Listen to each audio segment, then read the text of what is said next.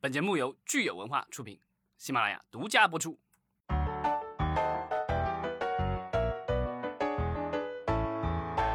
欢迎大家收听新一期的《影视观察》，我是老张。Hello，大家好，我是石溪。呃，十一国庆档已经过去了，对，其实已经过去有一周了，将近两周了吧？没有没有没有没有，因为十月七号假日结束了，哦对我们今天录音是十月十五号，过了一周了。时间过得很快哈，所以咱们今天从国庆档开始聊，好像是有一点滞后了。但是看我们这个听友的评论哈，觉得其实还是有很多可以跟大家分享的。比如说咱们有一位老老张的，你是老张，然后我们有老老张 给我们评论，嗯前辈，他说不知道什么时候开始了一种一位一价的不正之风。江苏省四线小城市，三张长津湖 IMAX 的 C 位票价就花了好几百。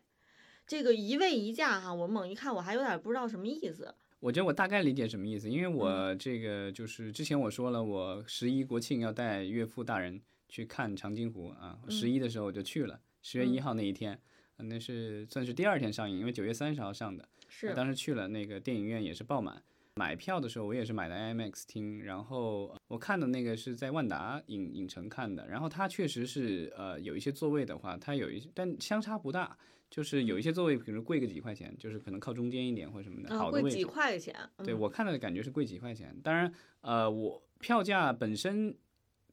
是稍微贵一点，但是就是如果你买它那个影城卡做会员充值的话，然后最终我印象当中我买下来那个票是七十几块钱一张票，比平时可能稍微贵了点，但是因为那个片长比较长嘛，所以我觉得它这样也还还是觉得挺值的，是吧？对，因为我记嗯得这个就是好莱坞的电影，就是最早我记得那一年看那个蝙蝠侠的第几部我忘了，那个电影也是两个多小时，快三个小时，然后 IMAX 当时好像就是已经是一百六七十一张票，在万达 CBD，我印象当中当年、这个就是已经很贵了那时候。对，但现在的话，我觉得三快三个小时的国产电影 IMAX 就七八十块钱，我觉得价格还好。当然，按照这个老老张这个听友说的啊，他们几个人去看 IMAX，你就想嘛，比如七十块钱一张票，三个人也就两百多了。对，而且你的前提是你还是买了那个万达的会员嘛，它本身已经有折扣了，对不对？嗯对那要是平时就是不经常看电影，只是偶尔一去，那他可能就享受不了这个卡的这个会员，价。然后我那段期间我看了一下购票的 APP，我感觉好像十一期间的那个票价就是。呃，比比如说你你要前一天去前前一两天去看的话，好像能比这个十一的时候能便宜一点。它十一的时候，我觉得嗯就是那个票价的那个折扣少了一点，感觉。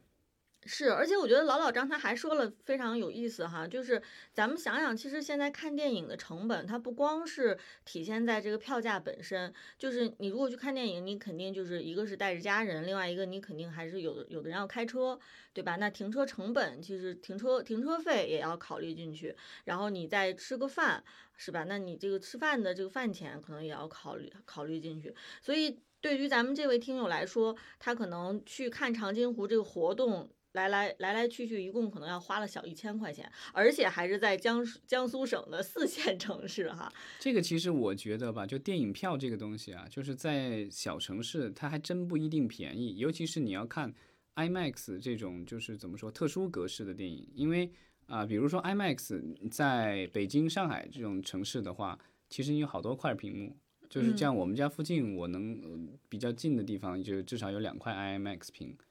那我记得当年《阿凡达》上映的时候，在国内的时候，当时就是 IMAX 屏奇缺。然后上海，我印象当中好像当时就只有一块那个 IMAX 屏，当时黄牛票都炒到四五百，都不一定买得到。对，但现在那个就是在在一线城市的话，IMAX 屏其实很多，竞争也比较激烈，所以现在我感觉啊，就是 IMAX 的这个价格啊、通过各种购票网站以及这种会员什么的，这个价格已经下来了不少了。但是在我们的一些中小城市，尤其这种三线、四线城市，它可能整个城市有可能就只有一块 IMAX 屏。那我觉得这个商家怎么说呢？虽然它的这个场租就是租金可能比大城市要便宜，但是呢，它我们知道在一些中小城市的话，它有时候这个电影院的每一年的这个收入，可能有一半儿左右，可能就来源于这个，他们说就只源于三个月，就是啊、呃春节档，春节档、国庆档和这暑期的两个月，对，对，就是这个三个月要挣挣大半年的钱。对对啊，所以呢，这个在这个期间的话，他肯定是要把票价给提上来的，因为这个时候可能相对来说是刚性的一个消费，因为你放了好几天假，对吧？然后尤其现在有疫情，很多地方呃不能出市，不能出省，所以呢，就是大家的娱乐方式其实都这个被限制住了。然后去逛商场是其中的一，就是我觉得可能是很，其实应该是很多人的一个选项吧。然后呢，看电影的话，就是我觉得就是怎么说呢，也算是一个相对比较大众的消费吧，比起其他的来一说。要比你走进这个剧场肯定还是要便宜一些。对对对，比如说座位这个就是有区分的这个就是收费，咱们就是比如说去看话剧啊，看一些演出什么的，其实它这个是很明显的，但这电影院可能通常来说没有它那么大，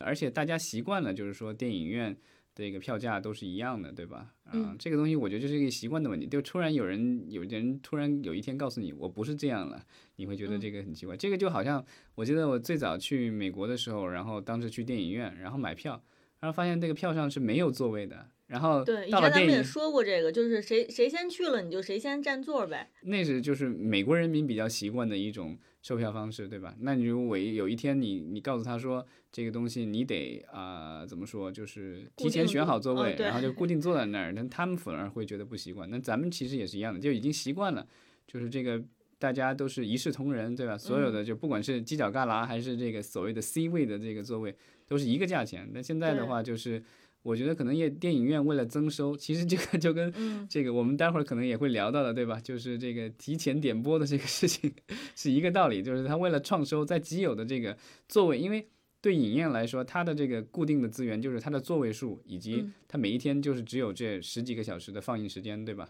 是，所以呢，就是它得充分利用它，然后再把这个所谓的单位效应最大化。嗯，没错。其实咱们这个国庆档呢，看下来哈，就是这一一部单片《长津湖》可以说是取得了这个决定性的这个绝对优势。对，我嗯们可以嗯播报一下数据啊。整个国庆假期，十月一号到七号啊，全国啊七天的总票房是接近四十四亿啊，四十三点八七，可能之后还会有调整，反正就是四十四亿的这个票房。嗯，比、这个比去年同期还是高出了四个亿哈。对，但是呢，比一九年就是疫情前对，啊还是低了一点点，而且票价比之前贵了，所以呢，观影人次其实比以前也要少一些。对，其实观影人次还是一个特别重要的指标哈，因为每年这个咱们是有这个通货膨胀嘛，对吧？就是如果说我们把这个呃各种因素涨价的因素都考虑进去的话，所以这个成绩四十四亿这个成绩呢，其实就是说能够将将的交出一份成绩单，也没有说是特别的优秀哈。嗯，但是呃，长津湖的这个成绩就是属于这叫什么一骑绝尘了，就是它一个片子占了档期内的这个超过七成的票房。是的，其实之前呃前瞻的时候，我当时还说，哎，我我觉得有没有可能就是五个扑水的少年啊、有可能是会成为黑马哈。没想到 就是出来这个结果就是挺打脸的啊！我记得当时老张还说，就是五个扑水的少年想要呃这种作为黑马这样的情况，可能还不是太有可能。怎么说呢？就是最近一段时间，好像都是被这种所谓的爱国情绪带动着，所以呢，我觉得这个长津湖也是沾了这个光。本来是要暑期档上的，然后呢，因为疫情的原因，然后延期，然后现在这个结果，其实我觉得应该片方来说应该是会比较满意吧。对，但是其实我也没想到这个五个扑水的少少年的成绩啊，哈，的确是低的有点出乎我的意料。之前我们改的一些韩国、日本的这个原作改过来，其实大家反响很多还是很不错的。就是它本身的这个呃原作的这个基础故事基础，其实也是挺好的。而且这个五个扑水的少年是光线做的片子，对吧？我们对光线的这个电影的质量其实也都是非常有信心的。所以最后出来这个结果，呃，居然说这样一部这个青春励志向的电影哈、居然没有这个超过呃皮皮鲁与鲁西西和大耳朵图图之霸王龙在行动，也是让我觉得挺惊讶的。嗯，但五个扑水少年其实，在档期之后的话，我看最近几天经常都是在这个排行的三四位，就是这这票房反而反而好像还可以，就是嗯，有可能一些呃，错过了这部影片的观众，就是在呃节日之后的话，可能还在这个还在继续去看这部电影。其实我我就是很好奇哈，像这个咱们很多，比如说年轻人，呃，十八岁加的这些年轻人，我觉得《五个扑水的少年》应该很适合他们。我不知道，比如说你谈个恋爱啊，如果你不想看这种特别沉重的主旋律电影的话，你选择一个这种呃青春励志向的哈，有这种这个体育题材的，挺不错的。所以这个我觉得就是 这个就是怎么说一。一个话题性的问题，就是说，呃，我觉得像看长津湖，它就变成一种时尚一样的东西，就大家都去看了。然后你说你没看过，你觉得你在你的社交圈里似乎 就这个存在一定的问题了，有一种身份认同的危机，对吧？是吧？对呀，所以就是大家都去看了，然后那你也就去看了，对吧？这个就跟那个什么，就是路边有一个交通事故，对吧？你也不管到底撞的是驴还是撞的是人，反正凑过去先看一眼再说。这或者是有可能，我们说有一些，比如说高中高中学校可能会甚至可能会留留一些作业哈，一些写一些这个。对，挺多挺多那个家长带孩子去看的，其实有挺多家长带孩子去看的，也要写完成作业啊，或者怎么样。对，就是至少我们从这个票房可以看出来，大家是完全的选择了这个《长津湖》这样一部电影，而忽略了《五个扑水的少年》。对，而且就是其实档期之后的话。呃，在十月七号以后，呃，长津湖，呃，其实也保持了有一周左右，每天都破亿的，然后这个成绩已经是非常不错了。然后这好像就是前两天、前天还是什么时候才开始，啊，它的这个单日票房才开始这个低于一亿八千多万。因为最早几天就是过完节以后，有几天我看那个每日的票房，就发现就是这个前三名的片子都不是一个数量级的，这个就是长津湖是亿。级别的，嗯，然后那个我和我的父辈是千万级别的，对，然后在第三名就是《泼水少年》，呃，百万级。的。其实我觉得还有这样的一个因素哈，就是咱们今年的这个十一正好，呃，七号回来呢，八号、九号，然后紧接着又是一个周日，又是放假，所以我觉得很多人其实那个。放假的那种那种模式哈，那个放假模式其实还没有完全的转换成这个工作模式，所以我觉得从七号、八号、九号、十号，其实很多人还是有这个呃欲望想要去就是继续去这个去看电影的。对，而且就是今年的这个就是七天这个假期啊，票房的走势就是有一个跟之前可能不太一样的地方，就是在于一般通常来说这种长假七天的长假。票房最高的一般是第一天、第二天什么的这种，对吧？对。然后这一次的话，好像是一路看涨，这个可能也是因为长津湖一路看涨，所以它的最高峰是出现在了第六天。嗯。就假期快结束的时候，就可能就是我觉得大家都酝酿，就是属于哎，你看过没有？我没没看，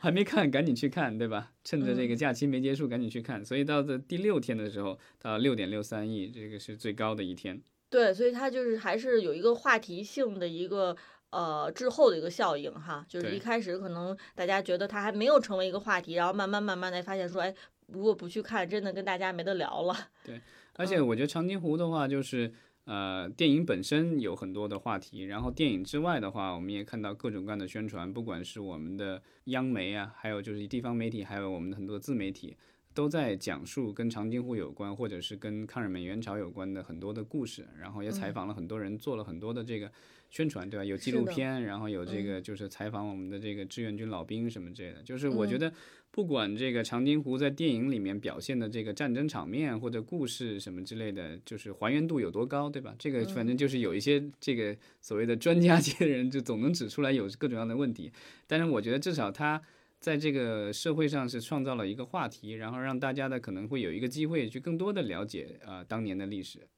没错，其实我觉得在这个国庆档期间，除了院线电影这个《长津湖》哈是大家公认的王牌，可能我与此同时呢，也意识到说还有一个内容，它不是电影，就是咱们这个奈飞的一个剧集《由于由于游戏》也成为了一个小爆款。对，国庆七天。就是基本上，你要不是说长津湖，对吧？要不是这个，就是说鱿鱼游戏。对，鱿鱼游戏其实，在好像在国庆节之前就已经上了，九月份上的。我刚开始的时候，就是看到它冲到排行榜，这个在奈飞的排行榜前面，然后我好奇的这个看了一集，然后也没太注意，后来就发嗯现这个就是我们的这个怎么说呢，就是短视频啊什么乱七八糟的东西 都开始在这个做这个的宣传，对，后来我就这个又发现那么多的这个曝光了以后，所以又回去把这个剩下几集给看完了。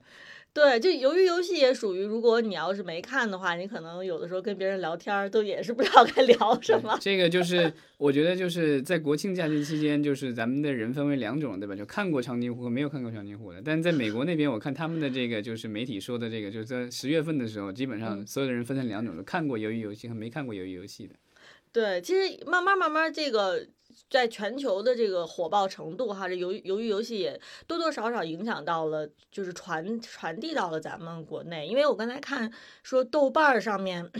这个已经看过这部剧的，居然达到了将近三十七万人。这个我觉得跟实际的数量应该跟相差很远，实际我觉得怎么也得有个千把万吧。呃，对，因为首先咱们说这一部剧呢，它肯定是不存在说有刷，就是这种刷点击量或刷分的这个情况嘛，对吧？它它没有这个需求去豆瓣上去刷。呃，与此同时呢，不是说每个看过的人就会去点已看，所以说能在豆瓣上达到说已看三十七万，我觉得这已经而而且是作为一个没有呃正式引进到国内的一个剧集来说，已经是让人觉得瞠目结舌了吧？对，然后但是这一次的话，我就发现，因为之前咱们聊过，然后这样坊间传言说有可能这个各种短视频平台会打压那种就是推荐没有啊、通过咱们国家审查的这些剧和电影，对吧？对啊，这之前咱们十一之前录节目，其实还还特地说过，非中文内容只要不是正版引进的，只要不是正当渠道引进的，它在这个我们的这个短视频平台上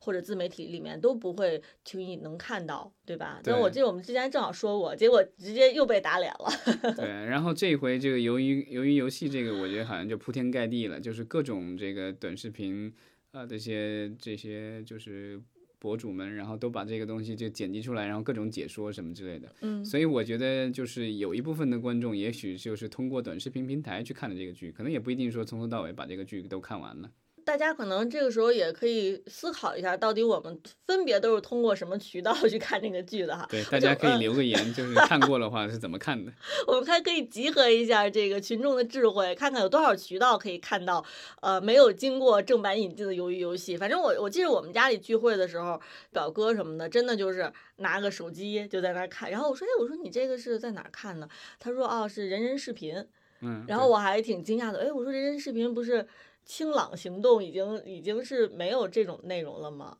就是嗯嗯，但是有一个是人人视频，一个是人人影视吧，然后被取缔的是人人影视吧，我也忘了，反正是有两家。有两家是吧？对对对，啊就是那个还是存在的，就是可以可以下载，也可以这个在线看。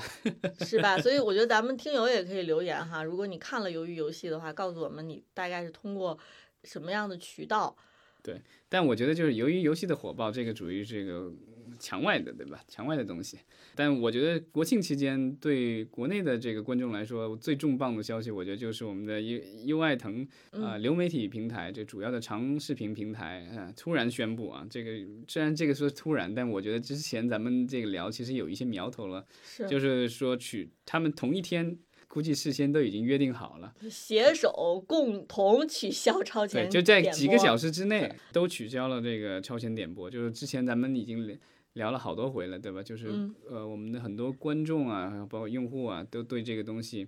苦其已久。很就是很有很多的这个怨言嘛，对吧？对，然后啊、之前我们聊过，就是哦，我们的官媒有批评过，消费者协会也站出来对对对说了，对吧？然后普通的观众更是这个吐槽无数。对，然后这个就是在十一期间，应该是在十月四号吧，然后突然一下就是宣布啊，都取消了。这个我觉得就属于幸福突然一下来到了，就不知所措了。也有媒体哈是在分析说，未来到底我们国内的视频平台是用什么样的方式能够突破目前这个会员的瓶颈啊、因为我们说。这个超前点播的这个设置呢，它的确是由于我们现在国内的视频平台烧钱烧得太狠了，它也是要这个开源节流，然后想出了这么一一个套路，也是就是不得已而为之。那现在是迫于各方压力，它取消了这样的一种模式的话呢，那未来这些平台到底在盈利模式方面还是不是能创新？尤其是结合现在的这个内容受到比较严格的这个监管之后啊，我们国内的这个视频平台到底往何处去？我觉得可能也是现在我们这些旁观者以及很多媒体非常关心的。怎么说呢？就是我觉得优爱腾它现在取消了超前点播，但是就是在它已有的这个会员基础上，它要深挖，想赚更多的钱，它其实也可以采用类似于亚马逊的那个套路，就是说你可以有增量包。这个其实就是手机啊，还有其他的很多这种订阅服务都有这样类似的这种东西，对吧？我有一个基础的东西，这个内容你都能看。但比如说腾讯就有，比如说你要看 NBA 比赛或什么的，你要买我体育会员，对吧？也是看视频，对吧？然后你如比如说你想要看那个，就是像之前那个腾讯跟 HBO 有合作，你想看 HBO 的那些剧，那你要再买我一个什么好莱坞会员。这个东西就是消费者，我知道我买的是什么，我觉得这个东西就是真的你愿意买的话，那这个是属于一个愿打一个愿挨，我觉得还好。就是之前的超前点播，我真的是觉得这个东西就是属于有点欺骗性质的，就是，呃，有一段时间我觉得铺天盖地的到处都是这种流媒体，呃，这种就是长视频的这些优爱腾的广告，在电视里啊，在网络上都在放广告，然后说我买我的会员有多少好处，说啊不用不用看广告了，然后然后然后有更多的精彩节目，清晰度更高什么的。但是到最后你发现是完全不是那么一回事儿，这个东西你就有一种上当受骗的感觉，对吧？没错，就是又有超前点播，然后这个又加什么贴片广告什么的，好像这个这次爱奇艺好像是最彻底的，说连这个会员连这种贴片广告好像都给取消了，都取消了是吧？对，嗯，对，但是其实你刚才说的就是，如果是在这个已经有的基础上再增加增量包呢，其实是有一个前提，就是说它的这个基础。能提供给基础会员的这个内容量要足够的大啊，比如说像你说的这个亚马逊也好，或者是。比如说，哪怕像迪士尼家也好，他们其实如果我没有这个增量包，我本身已经能看到非常多的优质内容了，对吧？那我可能在呃这个基础上呢，我我也愿意去订购增量包。如果我有特殊的需求，但是我觉得咱们现在国内的这个视频平台呢，可能面临的一个问题就是，我如果只是基础会员，其实我可能有的时候看到的这个内容也并不是这种。特别的丰富，可能我一年，比如说能有出现一两个或者两三个爆款，对吧？那如果说我买个基础会员，我就是为了等一年这个两三个爆款的话，那我为什么不选择就是比如说月付个月费，就是他等他出爆款的时候我再去订阅呢？就是他其实还是回到了说咱们国内消费习惯更倾向于是。呃，大家跟着内容走，而不是说认定你这个平台，对吧？那如果是跟着内容去走的话，可能像你说的这种增量包的这种形式就非常难了，因为它每个平台上基础的已经有的这些内容其实是并不足够多的。大家可能会觉得说，那我就是什么时候呃，这个腾讯出爆款了，爱奇艺出爆款了，我就等到出爆款的时候，哎，大家都觉得不错，我再去买这个。这个几个月的会员把这个内容看了就好了，它其实对于平台的这个忠诚度是非常低的。那你这种增量包的这种呃形式呢，它前提是我一定要对这个平台的忠诚度是非常高的，对吧？我才愿意去为增量包再去付费，或者我即便不付费，我对这个平台也是就是我是相信它平时就能给我提供比较基础的、比较丰富的内容的。所以我觉得可能咱们现在视频平台面临的比较大的问题，还是说怎么样能够让。嗯，用户对这个平台的忠诚度是提升，呃，包括比如说，其实呃，爱奇艺之前它有很多非常忠诚的这个会员，是由于它有非常优质的这个综艺节目，对吧？那我们说，其实，在过去的一年当中，呃，真人秀综艺对也面临着非常严苛的监管，在这种情况下，其实它本身非常擅长的这个优质内容已经是大打折扣了，所以我觉得可能目前是还是面临着这个内容比较匮乏的这样的一个。情况，其实你要这个内容多的话，那一个是你自制，一个是买，对吧？那你买的话，其实之前的话，其实全球各地的你都能买，买国内的，买国外的都可以买。但现在有这个配额的这个限制，然后大家其实也都是在亏本经营。然后呢，之前的这种几番大战，把这个所谓的授权价格都打得特别高。嗯，所以现在其实我觉得平台的话，它现在唯一能想到的，可能也就是说更多的优质内容去争取。就是用户，因为大家可能都是在短期的那个时间内，其实你想奈飞的话，它上面的剧其实也没那么你想象那么多，好像也就几千部电影，它每个国家可能不一样，美国站、德国站或什么的，它这上面的内容可能会有不一样，但它的实际的内容量没有那么大。但是大家去看的时候，其实看的比较多的，就比如说由于游戏的话，啊、我看到它的数据，他说是上线一个月，他一般好像是公布这个一个月的这个数据，就是说，然后他说他成为了。啊、奈飞有史以来就是这种上线以后，这个看的最多的一个月看的数据最大最好的这个剧原创剧集，有一亿多观看，嗯，这个就已经占到了它两亿多用户里的一半儿了。这样其实告诉大家的是说，好的剧集的话，就是大家都会看。那这个只有你要争取这个新的用户什么之类的东西，其实是要用新内容，老的内容只是个打个底，但是你还是要有大量的新内容。这个东西就先有鸡还先有蛋的问题，就是说我用户现在增长不上去，那我这个来源的钱少了，然后这种我的各种财路又被相关的监管又给断了，那我这个就是手上的钱有限。那就是我要，但是呢，我如果不花更多的钱，我又竞争不过我的对手，我又拿不来更好内容去增长我的用户，这个东西就是你要怎么去解决。然后我看最近这个爱奇艺的这个解决办法 就是，呃，这个二次上市，它之前在美国上市了，然后我看十一的时候好像有一个新闻出来，爱奇艺准备在啊、香港二度上市，然后准备筹集五亿美元。那这五亿美元，当然这个就是对于内容来说有一点杯水车薪的感觉，但总是钱总是钱嘛，就是拿到钱以后，然后这可能就是再继续这个加码内容。对，因为咱们说，鱿鱼游戏它其实是奈飞自制的，但是是韩国班底打造的一部韩剧嘛。那我看其实最近爱奇艺也在呃推荐他们做的一部这个台台剧，台湾剧，由周渝民主演的，叫《逆局》啊、那我看豆瓣上的评分其实也是挺不错的，好像是已经是八点多分了。对，所以就是回到就是之前，其实老张也多次提到过，说呃我们这个视频平台，因为它真的非常烧钱，它如果不做这种海外市场的布局，单靠自己的这个原生市场的话，其实真的还是挺难的。对，就是你你想那个奈飞这次做的那个鱿鱼游戏，虽然是韩国的团队做的，但是它的发行渠道是全球，而且是全球几乎是同时上的。因为奈飞基本上就是除了在中国啊、好像还有朝鲜啊、古巴几个就是我们的社会主义国家没有以外，嗯呃，基本上呃都已经上线了。然后所以它基本上可以做到全球同一时间发，然后它一个内容。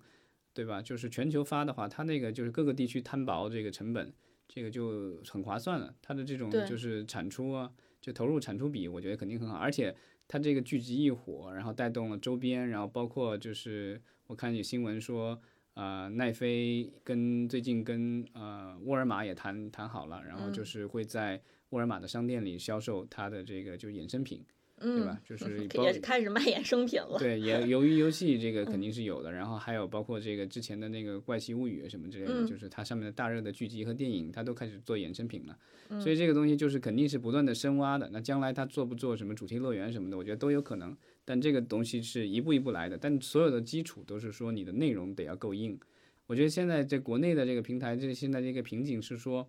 我内容首先国产内容有没有硬的，也有硬的，就是说像之前我们提到《延禧攻略》曾经一度成为当年的这个谷歌上被搜索最多的剧集，这个力压一众这个就是欧欧美的这些这些所谓的大热剧集，什么全游什么的都压过了。是是，对啊这个我觉得那个点击量应该已经远远远远超过鱿鱼游戏了吧？就因为我们国内的市场没有，但它、嗯对，但它的这个传播范围其实还是主要是这个怎么说呢？东亚东亚文化圈。但是这个这个呃市场的基数比较大嘛，就是你一个亿，我觉得好像对于我们很多国内的爆款剧来说，其实也并不是一个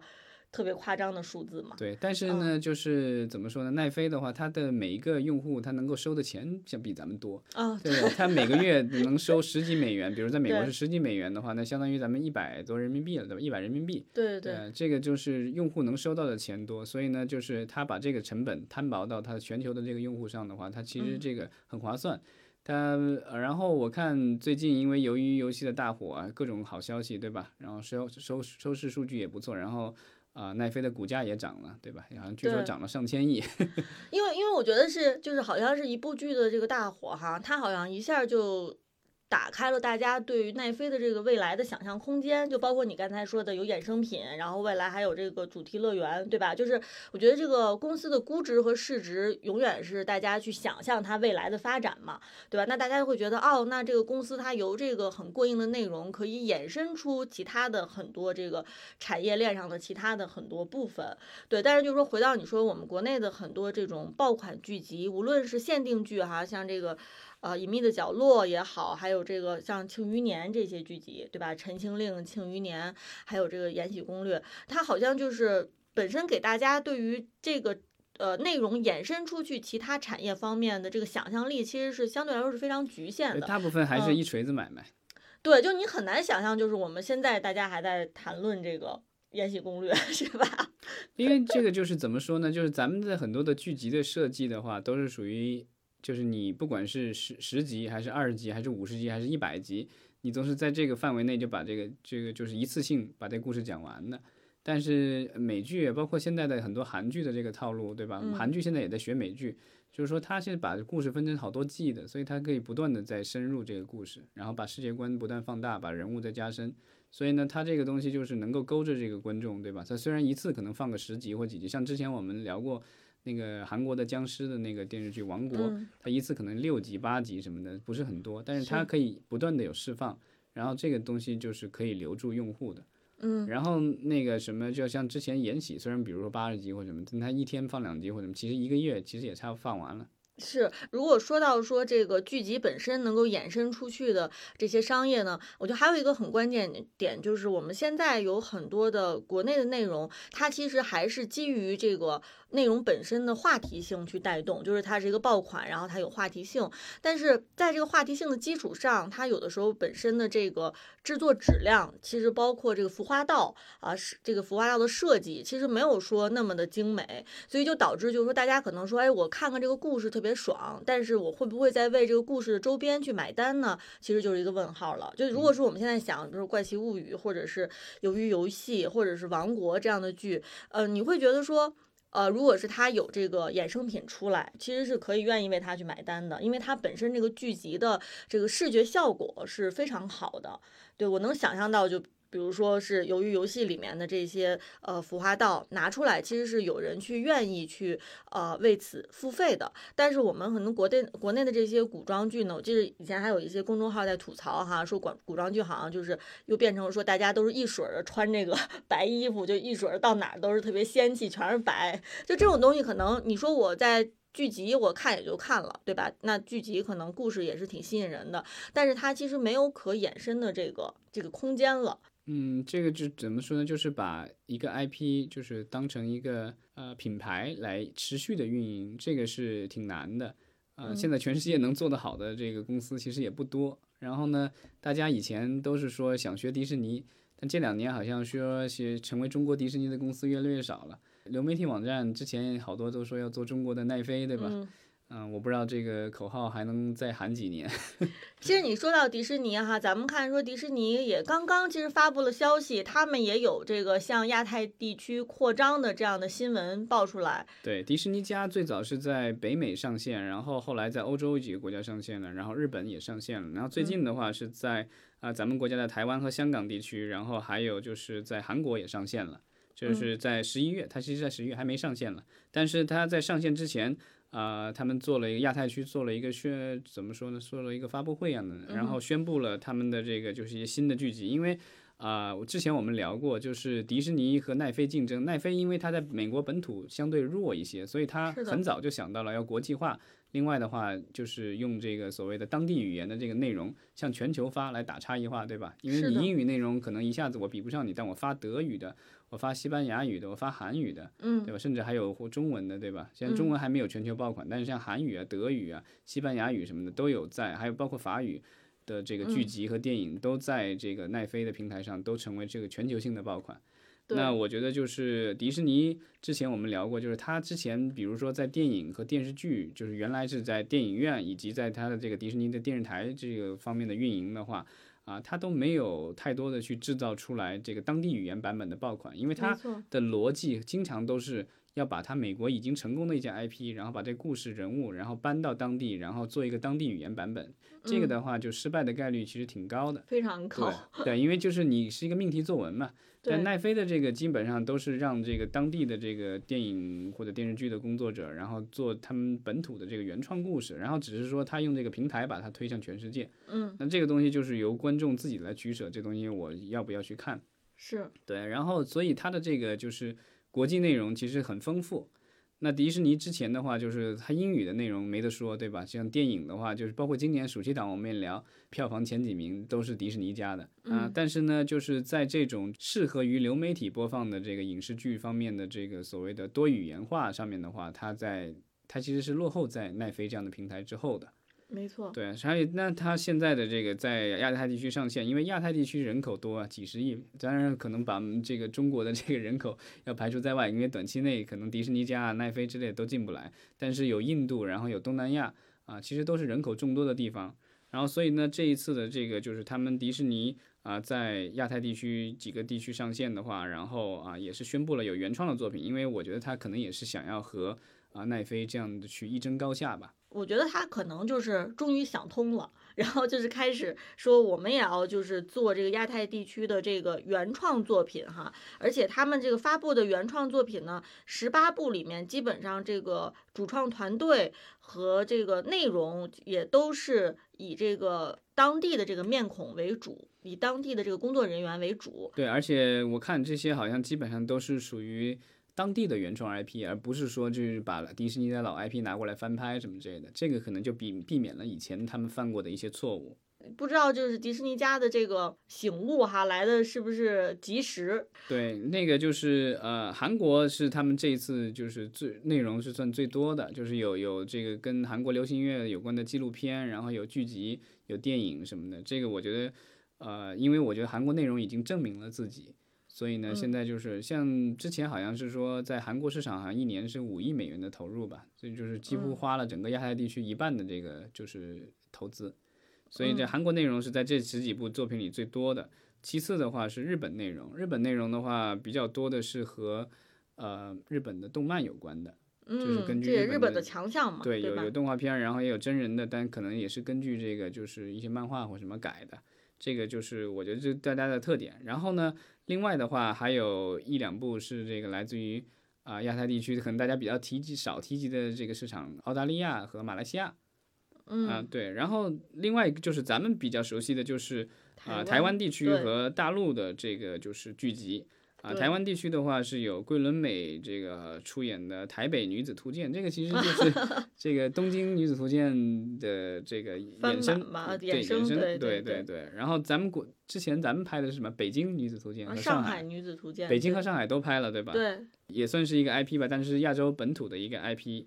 然后另外一个是陈柏霖和郭雪芙的这个《正义的算法》，这个是和 B 站合作的。哦。所以其实看这个迪士尼家，他还是挺有谱的哈，就他其实就是已经确定了自己到底要做什么。对这个，其实我觉得他他现在 在抄这个奈飞的作业，就是奈飞当时好像到日本和韩国的时候，最早也是，因为他如果他完全自己投自己原创啊，他可能有那个钱，但是呢，就是和当地的这个电影人啊，还有这些呃制作团队什么的没有那么熟悉。所以呢，他刚开始的时候其实是跟当地的一些电视台，比如他韩国的什么 TVN 啊，日本的什么富士电视台或什么的合作。然后呢，就是当地的话，比如电视台你继续播，嗯，那个剧集我我在我的这个就是流媒体平台独家播就行。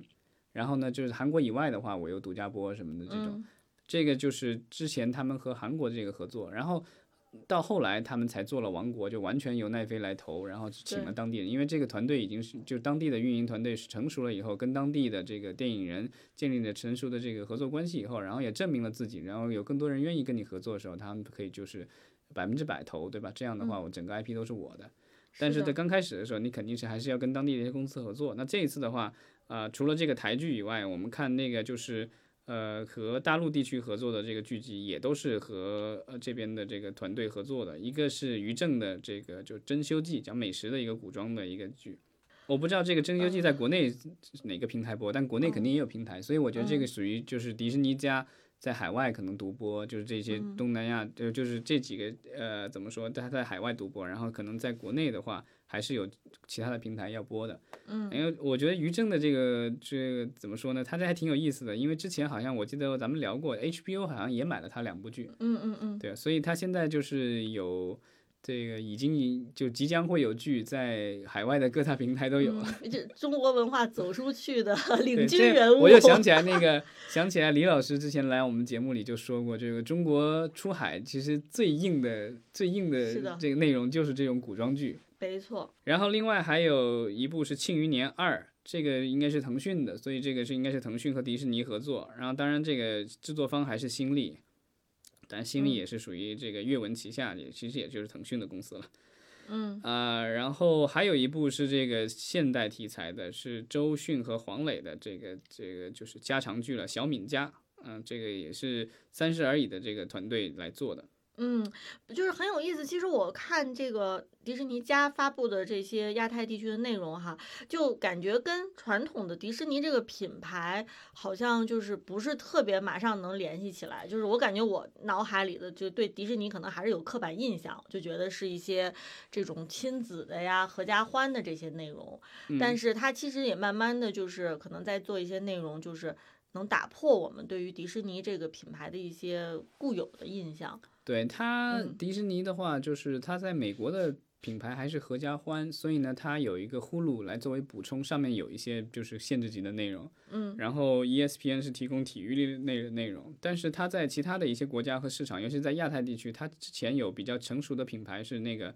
Star，Star 原来是福斯旗下的，然后福斯这个被收购了以后，这个变成迪士尼旗下。其实嗯呃，星空卫视对吧？啊，包括这个就跟 Star 品牌这个相关的电视台和网站，其实在亚太地区，包括韩、东南亚，包括在咱们的港台地区，还有在印度的话，都算嗯这个品不错的品牌。所以它在这些地区的话，有些地方是管的这里叫 Star，然后呢，或者是在迪士尼家的这个平台里加一个 Star 的这个频道。然后在里面可能会放一些就是跟迪士尼传统的迪士尼的节目不大一样的一些节目。明白了，呃，那所以我觉得它其实跟奈飞竞争的话呢，尤其在全球市场上啊，可能它也要做一些工作，就是尤其是当大家在订阅迪士尼家的时候，其实是要打破对于迪士尼，就是要扩展对于迪士尼这个品牌的一些想象。对，就是我觉得短期内的话，就是我觉得可能迪士尼加上不会说有特别血腥、会重口味的，对是吧？重口味的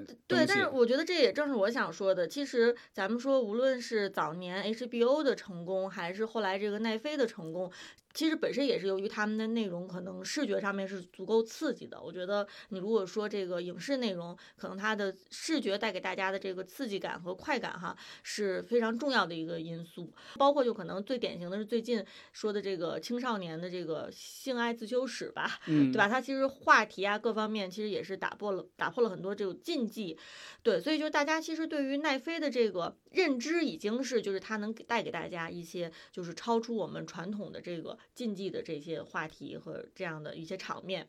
嗯，对，但是，那我我觉得奈奈飞其实从某种意义上来说，奈飞其实是全家通吃，而不是说这个合家欢，因为它就是有老人、有小孩、有成年人，对吧？所以所有的幼包括婴幼儿看的内容全都有，它是它这等于就是说你全家的这个需求我都能满足。那其实对于就是迪士尼来说，就可能很多人如果已经订阅了奈飞的话，有可能其实订阅迪士尼本身的这个需求是希望能在迪士尼上反而是看到一些更合家欢的，就是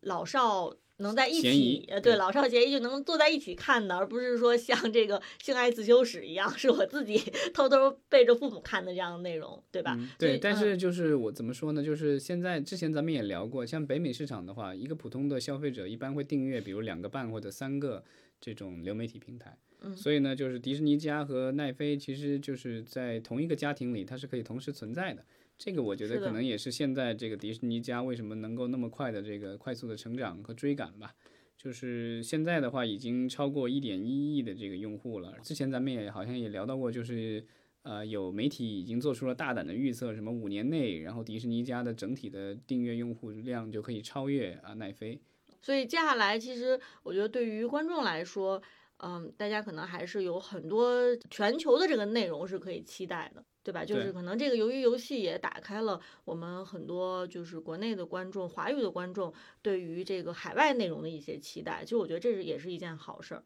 我觉得它的可能另外一个影响就是说，就是类似于像迪士尼加和奈飞，包括亚马逊这样的美国的这种流媒体平台在全球的扩展。然后呢，会有一个问题，就是说会可能会把一些，尤其是他们投资了大量的当地语言的这个内容了以后。我觉得当地的创作者可能或多或少，他会去学习这个就是美国的电影和电视剧的一个叙事模式，嗯，和叙事方法。然后那样的话，我不知道就是会不会让这个大家的内容